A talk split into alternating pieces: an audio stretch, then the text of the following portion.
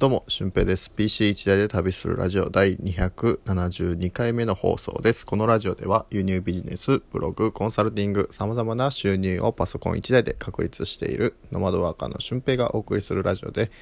ノウハウや思考方法についてお話ししていきたいと思います。えー、今回は一番稼げるビジネスって何なのっていう風なお話をしたいと思います。まあそもそも僕は稼ぐっていう言葉がね、あんま好きじゃないんですけど、あのうん、一番稼げるビジネスは何なのかっていうともう正直僕もわからないですよね。それが分かるのであればあの教えてほしいぐらいなんですよ。で僕自身は輸入ビジネスをして、えー、まあ、輸入だけじゃなくて国内のメーカーさんとも取引をして物販ビジネスをしている。でその物販ビジネスをブログに書いて情報発信で、えー、コンサルティングとか、まあ、そういうふうな活動もしている。であとゲストハウスのインスタグラムとかブログで紹介して、えー、全国のゲストハウスとあのタッグを組んで、えー、そのゲストハウスで地域を巻き込んだイベントとかをこれから考えていくっていう風なお仕事をしているんですよね。うん、でどれが一番稼げるのかは正直わからないですけど、まあ、それで、えー、食っていけるっていうことは証明されてますよね。うん、でその中で思うのがやっぱり一番ってえー、何なのかわからないし自分に合ったビジネスっていうのもあると思うんですよ。でその中で自分がどれを信じて、えー、やり抜くのかっていうのがあの非常に大切なポイントかと思います。あの正直前回というかわからないですけどいつかお話ししたんですけどあの続けていく諦めずにやり続けていくことっていうのが、まあ、プロフェッショナルになっていく近道だと思いますしその中でなんかテクニックは多少あったとしても近道っていうのはなくて地道にねやっていくとか、えー、何かポイントポイントを押さえてやっていくんだけど、まあ、その中でやっぱりやり続けていかないとその工夫とか、えー、トライする回数とかはあの変わってくると思うのでちゃんとやり続けることなんですよね。で、えー、自分に何が合ってるのかわからないって思う人も多分たくさんいると思うしそれが原因で、えー、一歩踏み出せないっていうのがあると思います。で僕も正直このね輸入品を販売まあ物販ビジネスですよね。それでいけるのかなって思った時期もありました。うん。最初利益が月に3万円とかえー、しか出なくてこれで10万20万に収入がなっていくのかなって正直不安だったんですけどえー、でもそこで工夫し続けたんですよね。うん、その輸入ビジネスっていうのは確かなものがあるので、えー、ネットでのこうできるかどうかわからない集客とは別でその国内で需要がしっかりある商品をどう販売していくのかっていうだけのことなので本当にこうやりやすいんですよね。うん、あの単純な話をすれば価格の操作をすれば売れていくものもあるしえー、ちゃんとなんか商品ページをしっかりと作らないと売れていけない商品もあるわけで、まあ、そう考えると意外と単純なスキームなんじゃないかなって僕は思ってるんですよね。それがブログだとこの書き方がどうとか、えー、誰に向けて発信してるのかとかあとどういう動線でその文章というか文脈というかつなげていくのか、まあ、心理を揺さぶるようなお話をしなきゃいけないっていうところがあの非常に難しいと思うんですよね。まあ、これこそテクニック的部分ではあるんですけど、まあ、そのテクニック的要素も輸入ビジネスというか物販ビジネスは少ないんじゃないかなと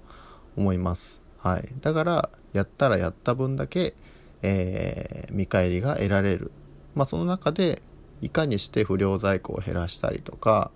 その商品の回転を早くしていくのかっていうのが重要なポイントだと思うんですよね。うん、だからどんなビジネスをしても管理っていうのは必要だしある程度自分で仕組みを作っていかないと楽にはならないんですよね。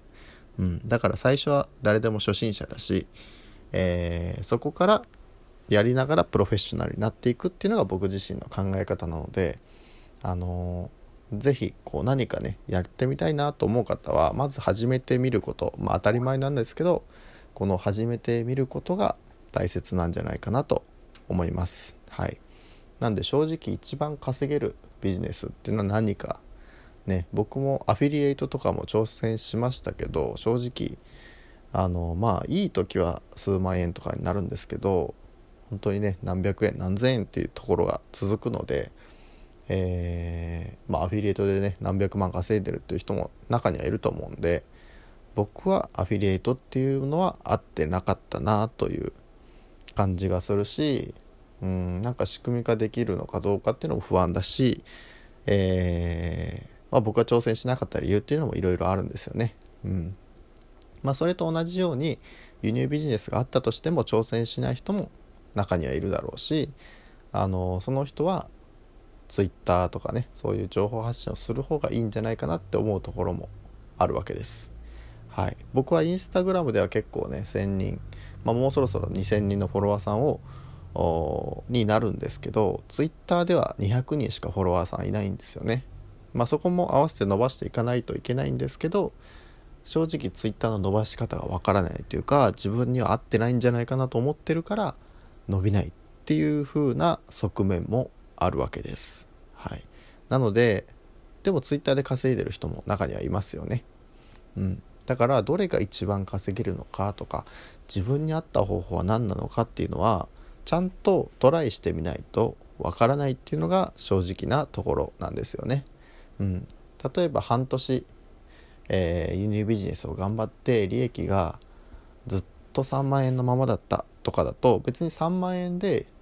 毎月3万円入ってくるのがよしとできるのであれば続ければいいし、えー、もっともっと半年で18万しか儲けれなかったんだとしたらもっと違うビジネスで半年で19万以上儲けることができるビジネスを探すと思うんですよね。うん、まあその時は結果として輸入ビジネスは自分に合ってなかったって言えると思うんですけどあのそこまでしていないのにいやそれはどうかなとか思ってるとやっぱり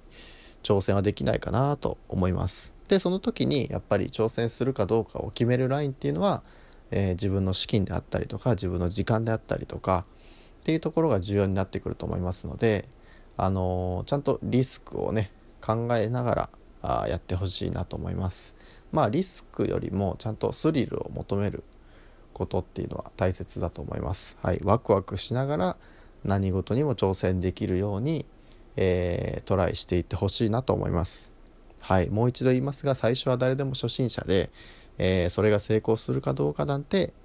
結局誰にもわからないんですよね。はい、なので、うん、自分がこうだと思ったところには一生懸命突き進んでいってほしいなと思います。はい、もしそれが輸入ビジネスとかブログとかインスタとか、まあ、そういうふうなところなんであれば僕も協力できますのでメルマガを読んでいただくとか、えー、まあ、ラジオのコメントをいただくとかなんかインスタとかで DM いただくとかをしてもらえれば僕もヒントをお話しすることができるかなと思いますので、えー、その時は是非お声がけください。はい、で、えー、合わせて聞きたいはなんかそういう話をしている回があったと思いますので、えーまあ、続けないといけないっていうところですね継続することが大事っていうのを